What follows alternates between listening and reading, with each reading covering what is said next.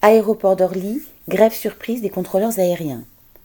Samedi 11 février, la grève d'une partie des contrôleurs aériens d'Orly a surpris tout le monde, à commencer par la DGAC, Direction générale de l'aviation civile, entre parenthèses, qui n'avait pas mis en place de service minimum.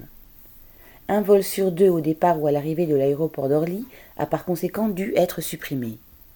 Comme l'ensemble des salariés, les contrôleurs aériens se sentent très concernés par la réforme des retraites et par les autres attaques.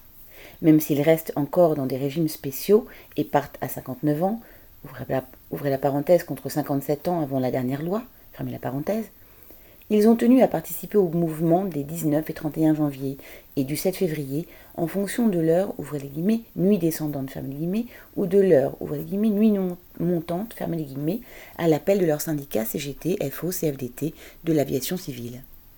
Ces syndicats n'avaient pas déposé de préavis de grève pour le 11 février auprès de la DGAC. Mais comme les contrôleurs ne sont pas soumis à la loi DIAR, qui depuis 2012 oblige tout salarié d'une entreprise de transport aérien de passagers à se déclarer gréviste 48 heures à l'avance, ceux qui travaillaient le samedi se sont déclarés en grève en s'appuyant sur le préavis national de la fonction publique. Outre qu'elle ne s'attendait pas à ce qu'il y ait autant de grévistes parmi les contrôleurs, la DGAC a donc été prise de court et n'a pas pu organiser des réquisitions et des baisses de trafic.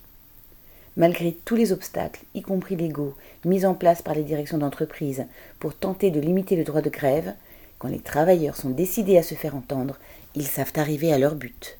Correspondant Hello.